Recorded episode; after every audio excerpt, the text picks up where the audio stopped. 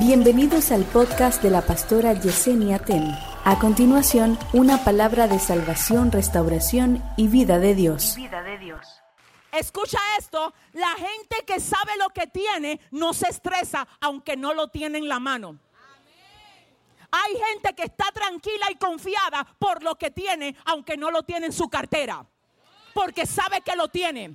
Y hay gente que quizás no tiene lo que quiere materialmente, pero sabe a quién está conectado. Y el hecho de saber a quién está conectado les da paz. Por eso ellos pueden cantar cuando hay necesidad.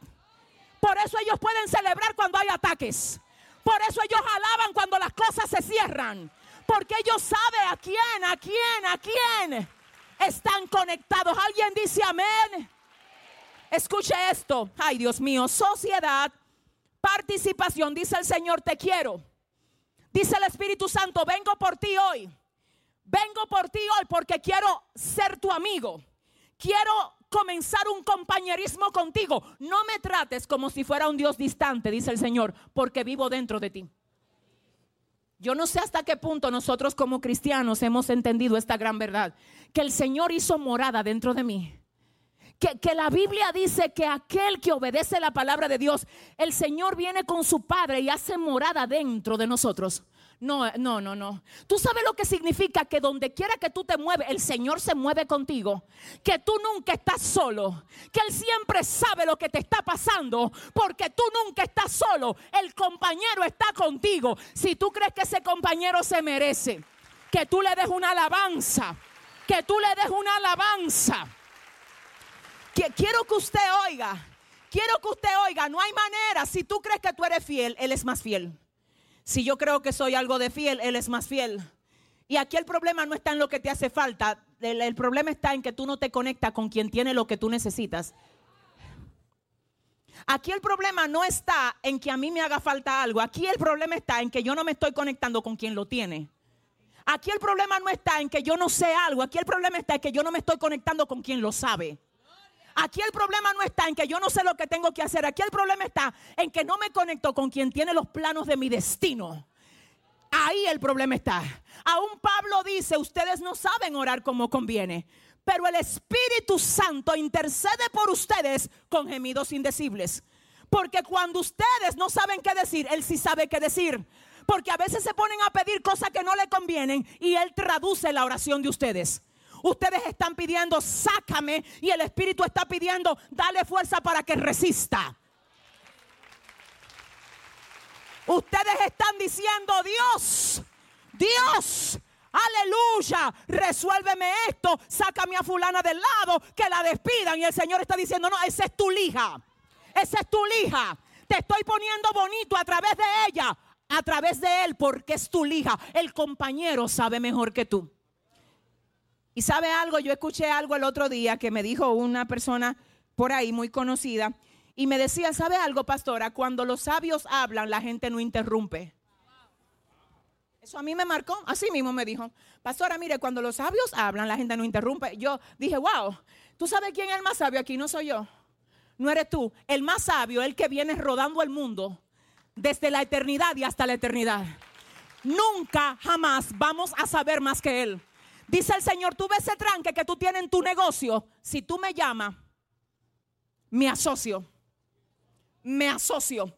Tú ves el lío que tú tienes en tu casa. Si tú me convocas, llego ahí. No como un consejero ni como psicólogo, como el jefe. Como aquel que cuando habla los diablos se tienen que ir. Como aquel que cuando llega el desorden, aleluya, tiene que convertirse en orden. Dice el Señor, tú me quieres como socio o me quieres dándote instrucciones de lejos. Porque yo me asocio con aquellos donde vivo. Porque uno de los términos de el griego también es cohabitar.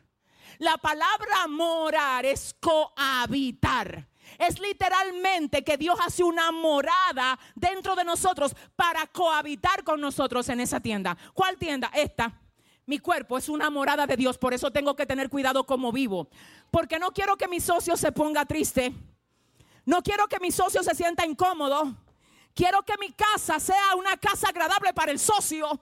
Yo necesito a mi amigo cómodo en mi casa. Lo que a Él no le gusta, a mí no me gusta. Lo que Él no quiere, yo no lo quiero. Lo que Él me dice que no haga, no importa quién me diga que lo haga. Si mi amigo me dijo que no lo haga, Dios mío, yo no lo voy a hacer para agradarlo a Él. Dice el Señor, quiero amigos que me agraden. Quiero amigos que sean leales a mí frente a la oportunidad de ser desleales a mí. Ustedes no saben la lealtad que le tiene Dios a ustedes y a mí. Dios es tan leal a nosotros que dice la palabra que ninguna arma forjada en contra de nosotros puede prosperar. Y dice además, el que conspirare contra ti, lo hará sin mí. ¿Tú sabes lo que eso significa? Dios lo que está diciendo, deja que, deja que lo armen el plan, que no lo van a poder materializar. Deja que hablen, no te turbe, que ellos están conspirando, pero yo no estoy aprobando eso. Yo soy tu amigo. Yo soy tu amigo. Si alguien puede adorar aquí, que lo haga en libertad. Yo soy tu amigo. Yo soy tu amigo. Yo no sé si usted me dice amén a esto, no sé si es una experiencia mía personal nada más, pero una de las cosas que más duelen es que alguien que tú amas o amaste se una a alguien que te odia. ¿A alguien le ha pasado eso? Que ahora la persona que era de ti, de tu alma, de tu corazón, sea aliada o aliado a la persona que te quiere ver muerto. Eso es lo que Dios dice, mi lealtad por ti es pura. Y ten algo por seguro. Quiero que me oigas ahora, por favor, iglesia, presta atención a esto. No te dejes confundir.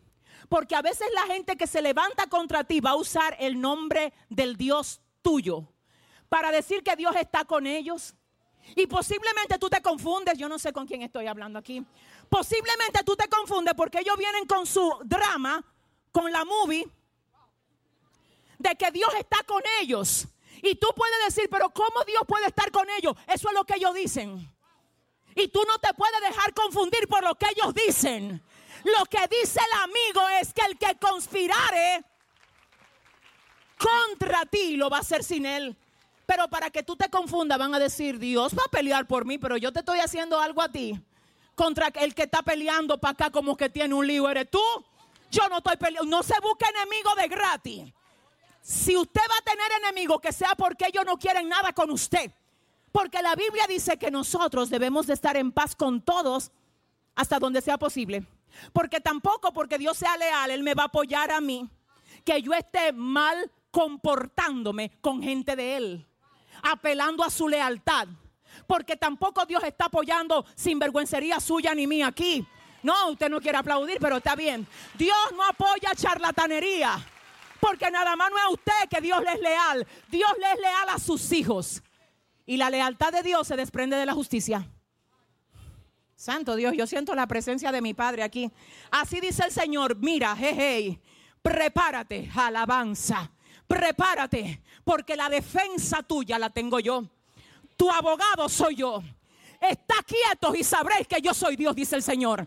Tranquilo que la venganza es mía. Yo pagaré, dice el Señor. Yo soy tu amigo y yo peleo por ti. Esta palabra es muy específica para alguien aquí que tiene que aprender a esperar en su amigo. Y te tengo que recordar que la Biblia dice que el amigo no te visita. El amigo no está de visita. Visita va tú a mi casa y yo a la tuya. Yo llego a una hora y me voy a otra. El amigo no se muda. No se va. A menos que tú no lo hagas mudarse. Él un día no amanece de que hoy yo amanecí con mis sentimientos distintos, como un video que yo publiqué ayer en las redes, donde un padre le dice al novio, cuando está entregando a su hija, si algún día tu corazón cambia y tú dejas de amar a mi hija, por favor tráemela de vuelta a la casa no me la hieras, tráemela de vuelta que yo la recibo. No, no me destruyas a mi hija.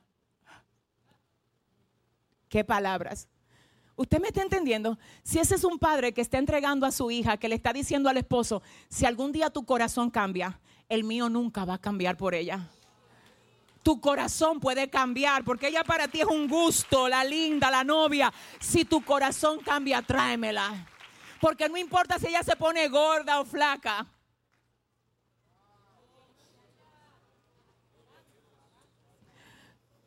Yo la voy a recibir. No importa si si fracasa, si le va mal, si le va bien. No importa si se equivoca, no importa. Ella siempre va a poder venir a mí porque yo soy su padre. Y sabes, Dios hoy quiere hablar con alguien aquí. Yo no sé quién te dañó, yo no sé quién te hirió, yo no sé quién te abandonó. Pero ¿sabes lo que dice el Señor hoy? Ven a mí, que yo te voy a recibir. Y a diferencia de un padre que puede recibir una mujer que fue dañada, maltratada, enferma, y solamente recibirla, decir, yo te amo, esta es tu casa, yo soy tu padre. Tu padre no solamente te recibe en casa y te abraza, Él repara cada área dañada de tu vida. Y eso es lo que Dios quiere hacer hoy. Si ese es el aplauso, dáselo más fuerte al Señor.